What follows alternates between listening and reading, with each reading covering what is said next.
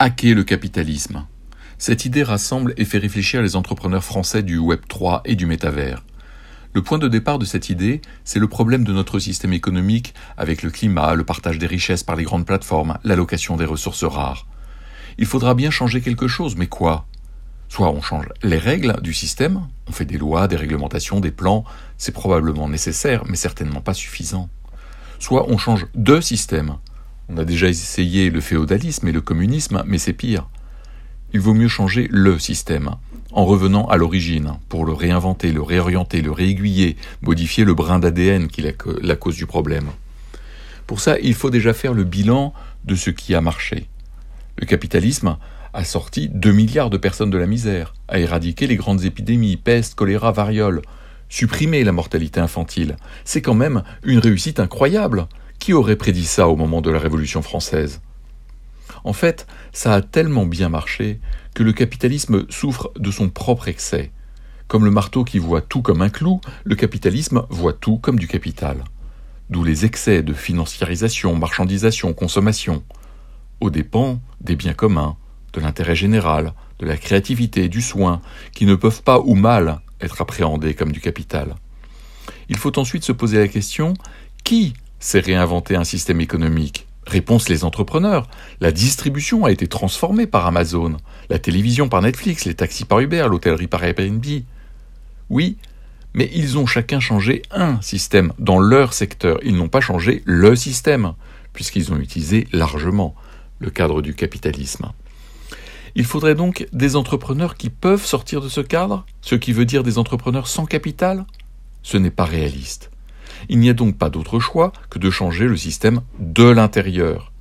Comment faire Grâce à l'outil éternel des entrepreneurs, la technologie? Il s'agit par conséquent de changer le capitalisme de l'intérieur en utilisant la technologie.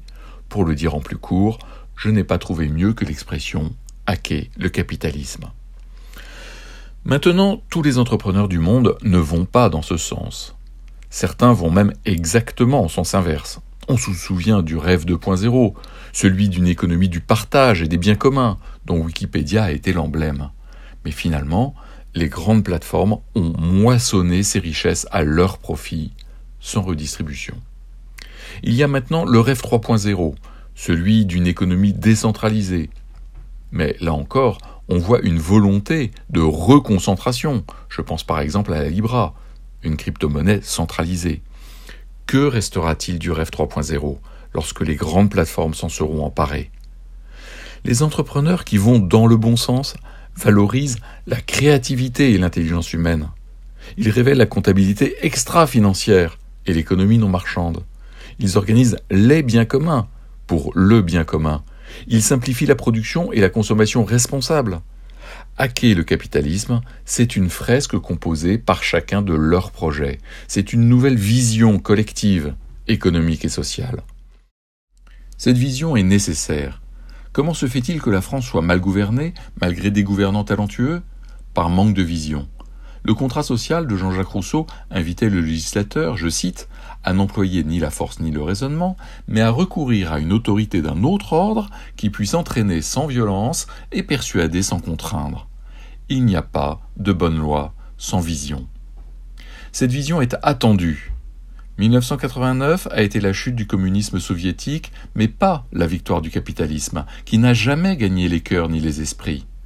Aujourd'hui, nous sommes tiraillés entre notre aspiration au confort, à la sécurité, et notre conscience du bien commun, entre fin du mois et fin du monde, entre capitalisme et responsabilité sociale et environnementale. On attend la vision qui réconciliera les contraires. Cette vision est tangible. Les entrepreneurs tirent leur légitimité de leur capacité à transformer les idées en réalité. Ils tirent leur force de la puissance de l'innovation. Ils tirent leur crédibilité de la diversité de leurs projets qui permet de dépasser le risque d'échec individuel. Cette vision, enfin, est souhaitable pour fédérer les énergies. Hacker le capitalisme, c'est construire ensemble un récit national pour l'avenir.